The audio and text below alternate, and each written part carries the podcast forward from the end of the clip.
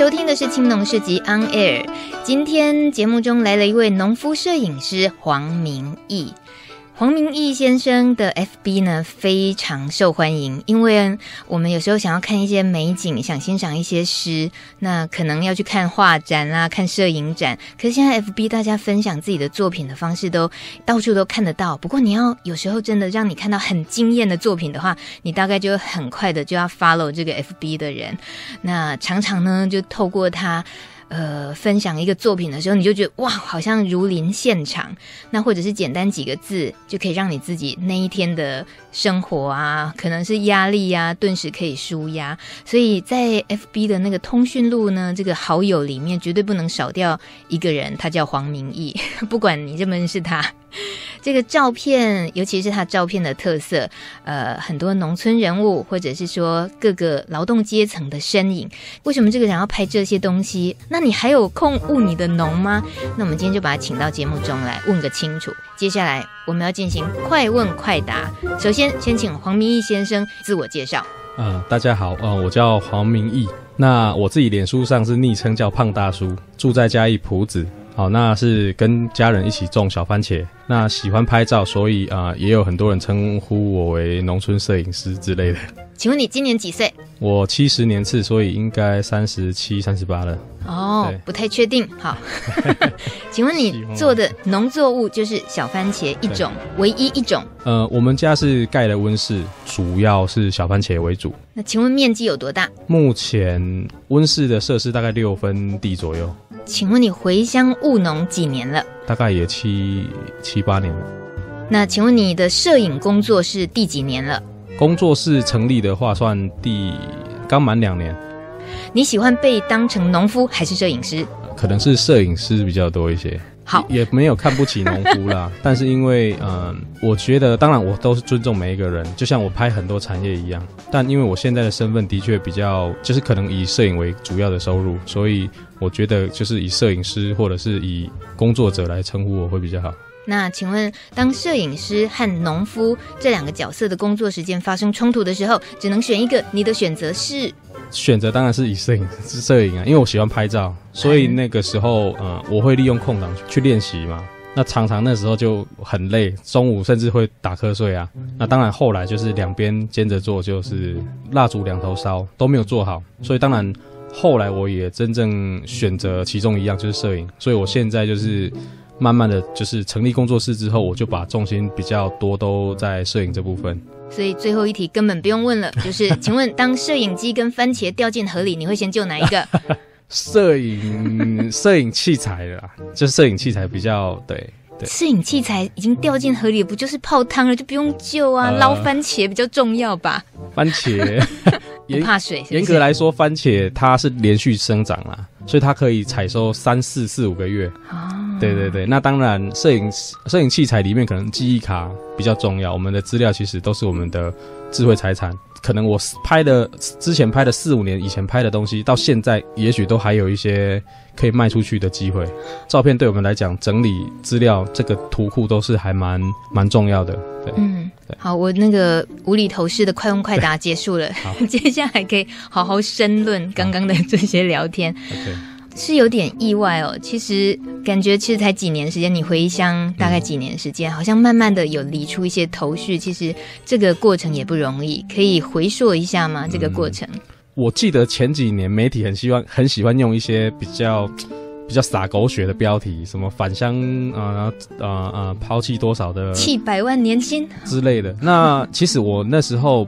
家里的状况是比较比较负面呐、啊，家因为我是长子，然后我跟家人的相处关系在那个时候没有很好。那因为我之前是在台南工作，呃，那时候工作也没有非常顺，再加上我跟家人的啊、情感也没有那样那么好。因为阿公住院，我们才真正呃去轮流去医院照顾阿公。再加上我们工作，我们家里的状况也不好，所以那个时候才想说，那干脆就全部都搬回去乡下。嗯，我爸爸其实那时候也。跟我们一样，都是一起回去从零开始学习怎么从农务农。哇，对，所以我爸爸以前可能哦，家里有块地，可能偶尔假日回去种种个树，种个草，但是种种个草，种个花，种个、哦、种个一些花花草草啊，种树啊，但是那种的经济价值可能他自己没有很在意。嗯，但当你把这个务农这件事情当成是你的主要收入的时候，其实那个就差很多，跟心心态差很多。是，你要很难轻松的起来。对，所以那时候我们呃一开始我们那时候会回去，其实是有一点像已经没有退路了，家里的状况不太好。那我那时候其实我二十几岁那时候，其实我对我自己的生活其实没有什么目标，就是只是赚钱、工作、赚钱。我那时候并并没有什么想要做的事情，或是想要呃创的业，或是我有什么人生的目标。其实那时候自己不太了解自己，只是毕业之后就找一个工作，业务的工作，所以我有很多跟人接触的机会，所以我不会怕去跟人家聊天或沟通。但是因为那时候其实只是想要赚钱，所以其实。自己对自己生活其实没有那么多的想法，一直到了我真正回去乡下之后，嗯，开始学习务农，发觉它也是跟我们想的完全不一样，它还是需要很多经验。嗯。我们我们前两三年几乎也是比二十二 K 还少，因为并没有什么太多的收入，因为你种的不好，管理的不好，施肥的比例不对，你的水、你的各方面条件不好的时候，呃，你要拿这些东西去卖，它反映给你的实际的收入就很。就不怎么样，所以那个时候前面两三年，呃，其实就是缴学费。我们那个时候真正的收入其实也不多。嗯，那我一开始也不敢跟人家讲说，哎、欸，我回去乡下务农。一直到了可能第二年、第三年，哎、欸，种的品质越来越好了，我们敢拿出来跟人家，呃，说，哎、欸，这是我们种的。那个时候才慢慢有自信。嗯，所以，呃，当然会因为你自己在做的事情，你开始，呃。比较有自信，比较稳定了，你觉得哇，你可以带来一些收入了，收入慢慢稳定了，你才有办法想要做你想要做的事情，或是你比较有自信，你可以去跟人家讲说，哎、欸，这个是我种的，然后希望大家跟我捧场这样子。嗯，所以大概第二年开始，其实我就开始在呃利用自己的空档，啊、呃，就是学习拍照。那因为也希望说我们。种的过程可以呃分享给其他人，那一方面也可以，因为现在网络很方便，你种的东西你可以透过网络上去卖，嗯，所以为什么我会开始在分享照片？大概一开始的起心动念大概是这样，希望记录自己在农村的生活，跟呃我想要把我们的农产品透由脸书的平台啦或其他平台，可以让更多人知道，然后跟我们捧场这样子。对，其实会拍照做整个生产记录，说自己农作物成长的故事，嗯、这样的小农现在全台湾太多太多，了。可是把拍照拍着拍着，不小心已经变成摄影师，哦，这倒是还是比较罕见。你自己是过去在做业务的时候，或者学习读书的过程，那些那时候跟摄影是没有过，没有什么关系。我读的其实是外文。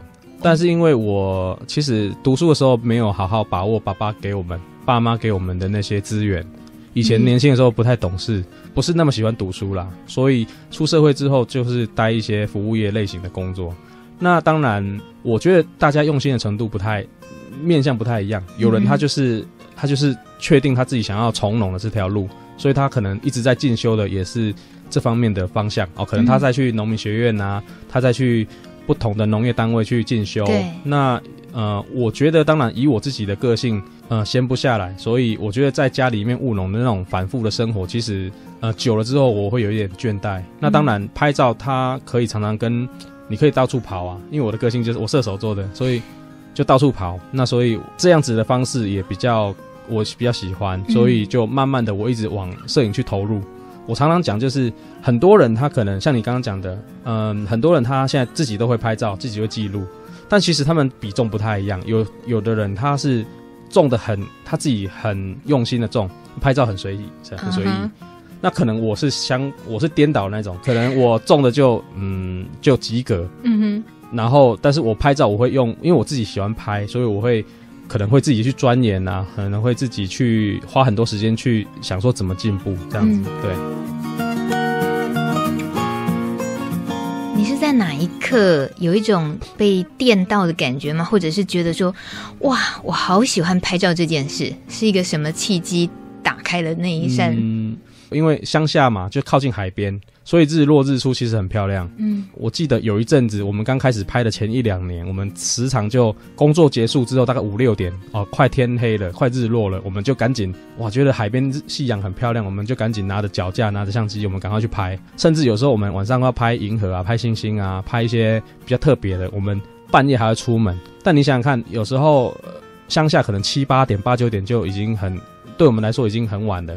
阿、啊、我那时候阿嬷，我印象很深刻，永远记得她，她就说：“啊你你翕这你是被冲啥？这样这样往出去被冲啥？啊你翕这刚好有钱谈啊呢？嗯、他们当然是比较希望我们至少基本的温饱 OK 啦。对，那所以不要说爸爸，连阿妈他们那时候一开始当然会有一点不同的声音这样子。嗯、对，那当然我觉得我爸爸妈妈他们其实也管不住我了，或者是说，嗯，也给我很大的空间。”因为我也不会作奸犯科啊什么的，嗯、但是我就是至少我有在呃，我我一直都要拍照，那可能他们都知道我在做什么，那所以他们也给我这些空间，可以让我自己去拍。嗯、那当然这几年因为一些报道或是一些比赛或是一些嗯、呃、展展出的机会，让他们嗯、呃、就越来越对我的这个投入了这个摄影，他就比较支持啦。你有得过国家地理全球摄影大赛、嗯、台湾区竞赛的人物组亚军，嗯嗯对，这是投入摄影大概也就是几年的时间，这应该也就是让家人会知道哇，哦、原来我来这里呢。嗯、其实，在那之前哈，就有那个一步一脚印有来采访我了，哦、所以其实那个时候，嗯，就开始已经有一些我身边的哦，或是我爸爸，就是我们乡下身边的这些可能是农友啦，或者是其他的朋友，他说哇，拎。恁囝吼安怎我上电视安怎？我爸那时候当然就开始比较比较放开心了。到了二零一六年的十月份，当然我投稿那个比赛有得奖，当然其实帮助我蛮多啦。因为我身边有很多摄影同好、摄影爱好者，或是呃职兼职的摄影师，他们可能也很用心的拍，但他们不懂得怎么去运用你拍摄的这些素材或是这些照片。他们可能就是只会享受这个拍摄的过程，但他们最终要呈现作品的这个阶段，他们反而不想要分享，或者是他们没有花时间去经营。嗯，那当然，我觉得比赛这环节其实它带来很多，当然就是呃知名度也好，或者是后续的工作机会。对对对。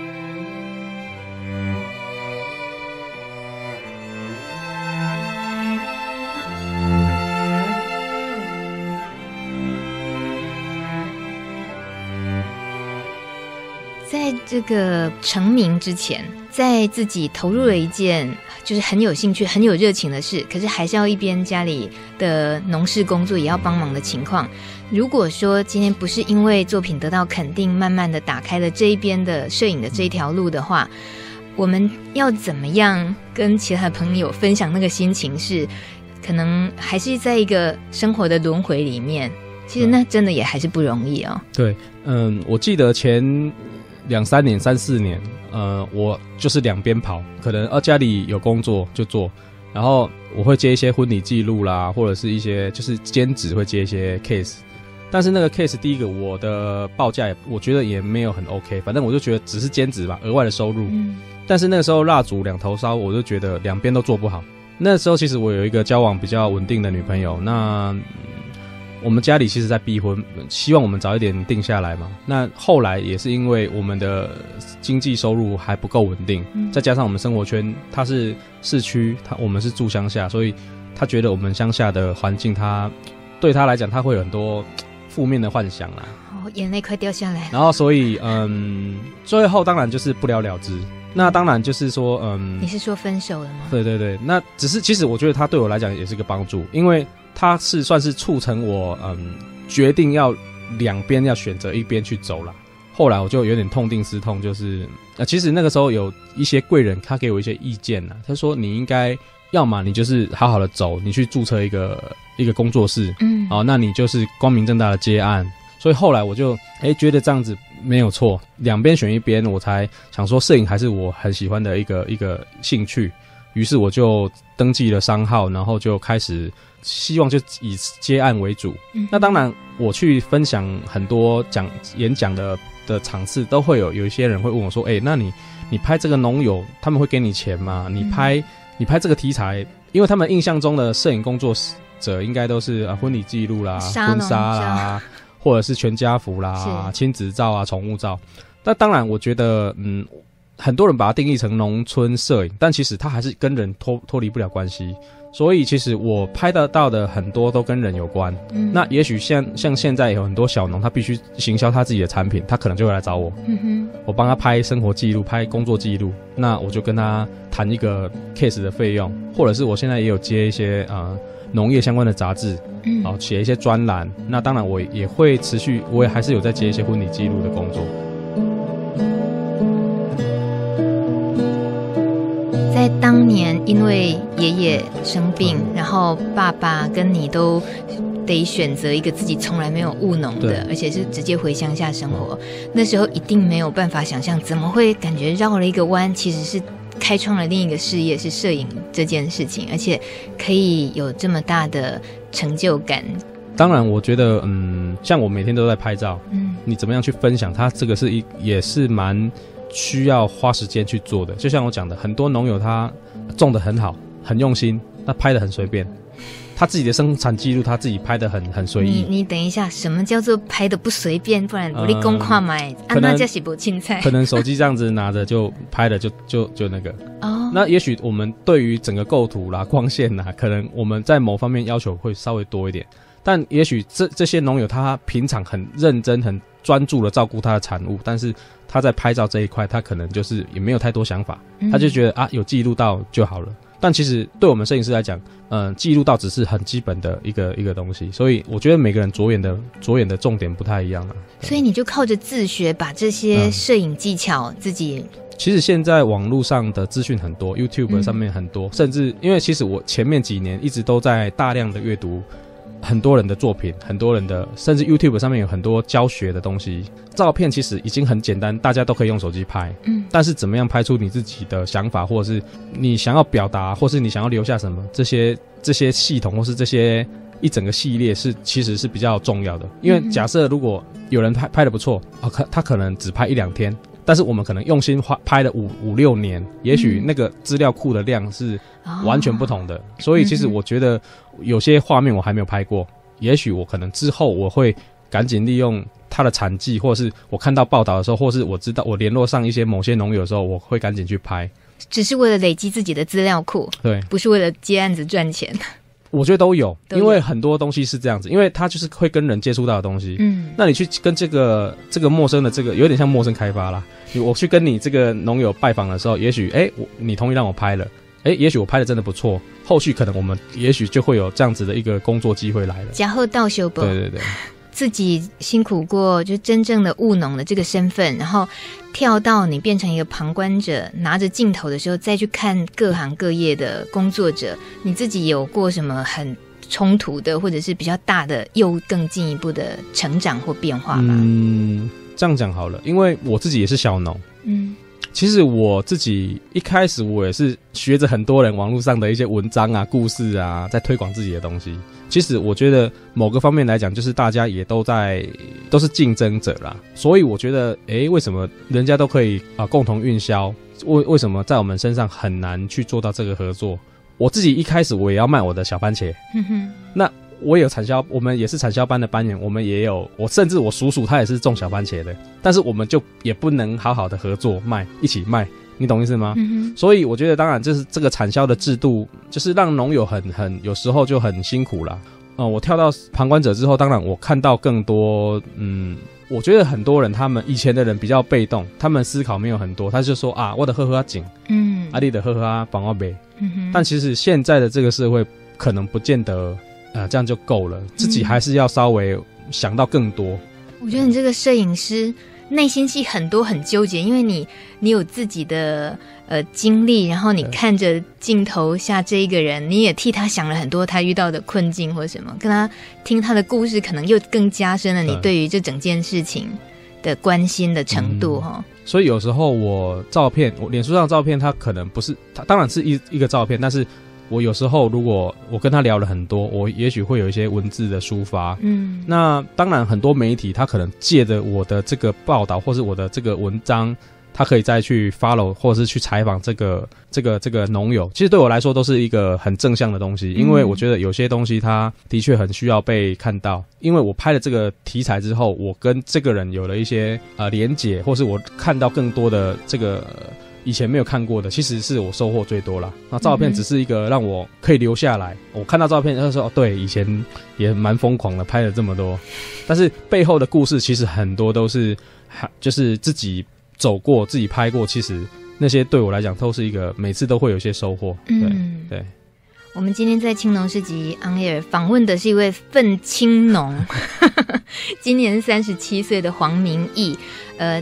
自己自称是摄影爱好者，别人是喜欢说农村摄影师。对，那么接触摄影的时间大概才七年，不过明义接呃所拍摄的农村的创作，在 FB 上社群网络都有非常高人气，而且作品也拿到很多奖项，甚至于也自己出了呃摄影作品等等。今年也还有摄影作品会出炉，但是呃聊到这边主要。我们是先从你其实是一个不情不愿的得回乡务农的那个，嗯、大概就是七八年前的那个起点开始，所以有时候人生就是这样子，会很出乎自己意料的转了这个弯，后面又转一个更大的弯。嗯、那我们呃还是。回到，如果说在现在你已经很清楚找到自己，其实用摄影机务农，我觉得你几乎是一个这样的状况。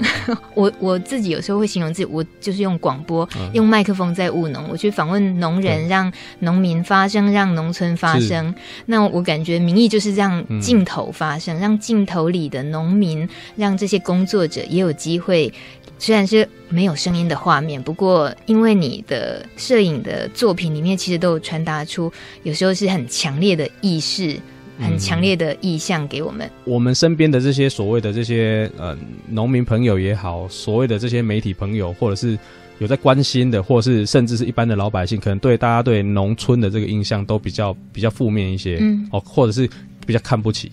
所以，我希望说，透过我们摄影的角度，可以看到更多不同面相，包括当然就是比较辛苦的那一面，但是也有更多是有希望的，甚至是我们也有一些创作是好玩的、无厘头的。嗯，哦，比如说我跟我的同学，我们拍了一些好玩的创作，我们就利用呃农村的背景去拍一些呃很枯手无厘头的画面。那时候当然也有其他的媒体来采访，就蛮好玩的。那我。最后一个私人的问题，透过公开的方式来问：你拍过你爸爸妈妈吗？我拍过，像名片上面那个是我阿公。呃，名义的个人的名片上，呃、哇，这就是阿公，阿公九十三四岁了，在吧？还在，还在。哦，好，应该这样讲，就是我有一直有一个观念，就是说，很多人他去拍农村，拍一些断壁残垣，拍一些过往的东西，拍一些。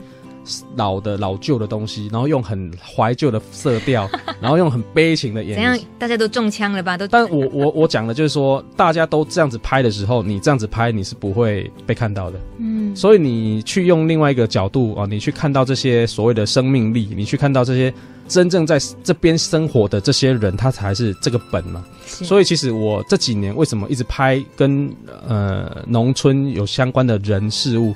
为什么有这么多产业故事？因为我的重点一直都在人。嗯，那刚开始出发，当然我就会拍我家人啊，我弟弟啊，我爸爸、我妈妈，甚至阿公阿妈，嗯、他们就是帮忙采番茄啦，或是干嘛一些劳动的过程。那当然就从这样子延伸，我就陆陆续续拍了我们家附近很多的。然后我有脸盲症，有时候我拍过了，其实但是我忘了，你知道吗？然后我再去跟他搭讪，他说：“哎，安妮，你是丁点来一过。”他可能做的工作内容又不太一样，一直在拍跟人有关，所以家人他其实也是我，应该说家人以外，亲人、亲朋好友，嗯，你常常看到的这些我脸书上的照片，其实大概八九成都是陌生人，对我来说也是陌生人。嗯、我可能今天跟你认识之后，哎，我取得你的同意，那你在做的事情，透过我的。我的呃拍摄或采访，然后我去去我去帮你分享，哎，我看到的这个东西，所以其实它也是我的影像日记啦。嗯哼，我每天我一直哦，有人是用文字，有人可能是用广播，有人可能是用画画。那我是喜欢呃拍照，我看到我今天拍到的东西，它就是我的生活日记的日记这样子。嗯大家听不过瘾的话，你就直接 follow 黄明义的 FB 就对了. 因为这些东西、这些照片真的很精彩，每一张照片背后也都还有一个故事。可是因为广播的方式哦，我自己只能独享，大家可以透过明义的那个 FB，然后可以关注更多的农村的影像，用影像说故事。嗯、那么今天很谢谢明义来，很期待你最新的作品出来。好，谢谢，谢谢。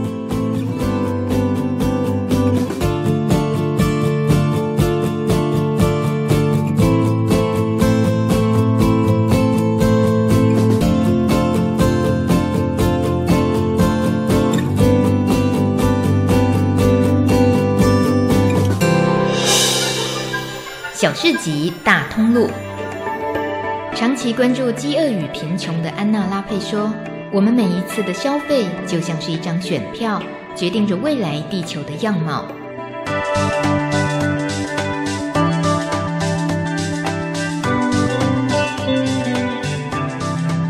在嘉义大学新民校区的运动场，每个礼拜六早上八点到十二点都有农民市集，你来过吗？这个市集叫做嘉大有机农产品市集，成立九年喽。当年是由嘉义大学农业推广中心为了协助拓展云嘉南地区有机农产品的行销通路而办理的。这个市集卖的通通都是具有有机农产品验证证书的农产，有个很吸引人的诉求就是给小工。都价钱公道，有机农产生产者直接在这里面对消费者，跟大家面对面交流种植的经验，也可以省下中间商的成本，所以让价钱更公道、更实在。不止本地人会把握每周六上午八点到十二点的采买机会，连外地人如果开车旅行，都会记得要路过嘉义大学这个有机市集。我们快来看看最近可以买到哪些有机农产品呢？从刺桐来的幸运草有机农园，他们有瓜果类、叶菜类、无花果，还有洋葱。再来中埔的安地有机农场，他们有米、有芭乐、姜黄、洛神、凤梨，还有皇帝豆哦。另外，竹崎这个地方有一个信宜药草水果园，他们也会摆摊，大家可以买到火龙果、荔枝、黄金果、蛋黄果、野菜类以及一些药草类，像鱼腥草啊、白鹤灵芝草、金银花等等。再来，中埔也有一个真武有机草莓园，他们会有草莓、西瓜跟美浓瓜。哇塞，这个季节了还有草莓，真不容易。另外，新港也有明顺有机农园，他们会卖牛番茄、小番茄、彩椒和叶菜类。再来，像布袋的青垦农场，他们也有木瓜、地瓜、人参、山药、番茄、玉米、芭乐，还有芦笋。又到六点了，你今天晚餐会煮什么呢？刚刚说了那么多台湾上青的青菜水果，很好奇大家的菜单会是哪一道呢？如果你想跟大米分享你的餐桌，欢迎到脸书留言分享，FB 搜寻“米米之音”，稻米的米，米米之音，还能听到更多农村故事哦。下周一傍晚五点二十分，空中见，拜。